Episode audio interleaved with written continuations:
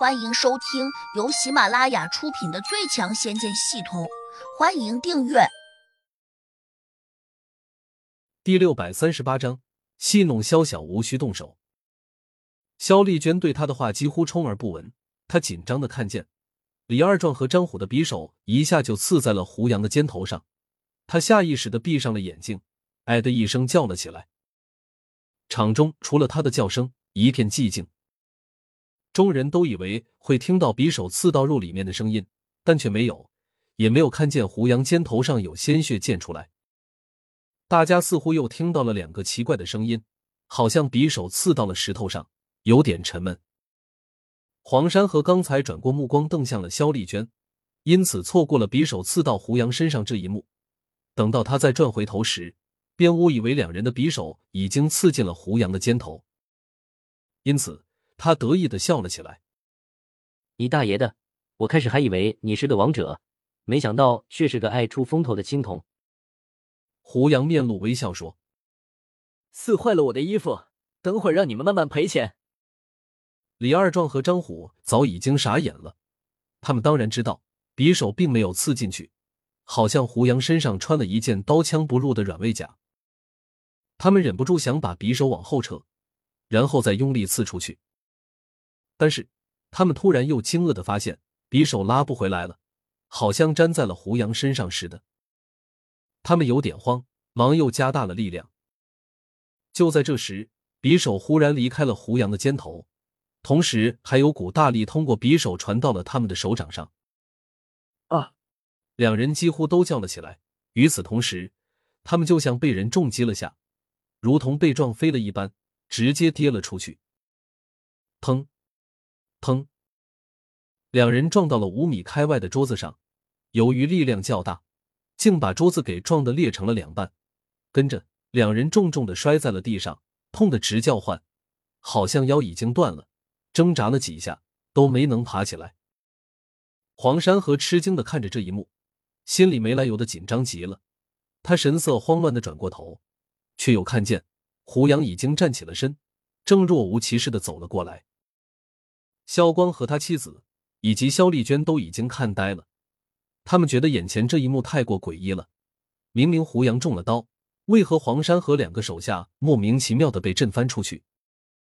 毕竟他们根本就没有看见胡杨有一丁点动手的迹象。唯一能够解释的，就是眼前这个年轻人可能会那种神奇的气功。肖丽娟脱口又念了一句：“你，你到底是什么人？”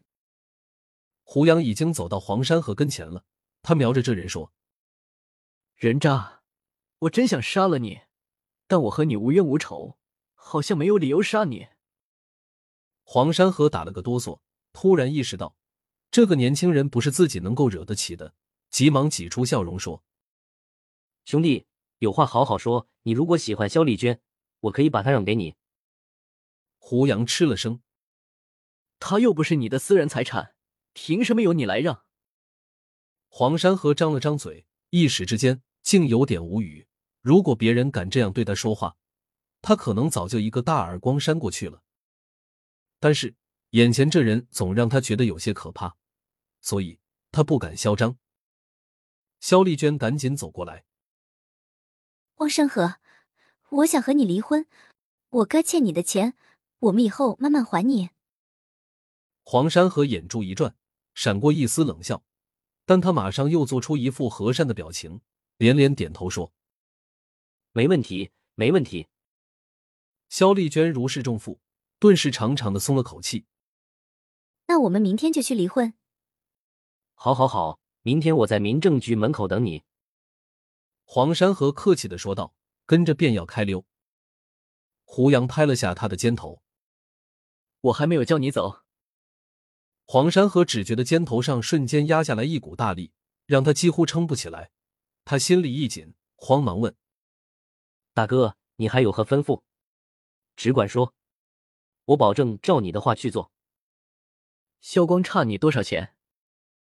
黄山河一怔：“五百多万。”胡杨愣了下：“只差你五百多万，你就这么嚣张？姓黄的，你是不是太欺负人了？”黄山河有点傻眼，五百多万是个小数目吗？肖光和肖丽娟同样有点意外，均在想：难道胡杨是个超级富二代？黄山河赶紧又说：“我父母虽然有点钱，但我个人的家却不多，五百多万几乎就是我的一半家产。为了这个女人，我可下了血本。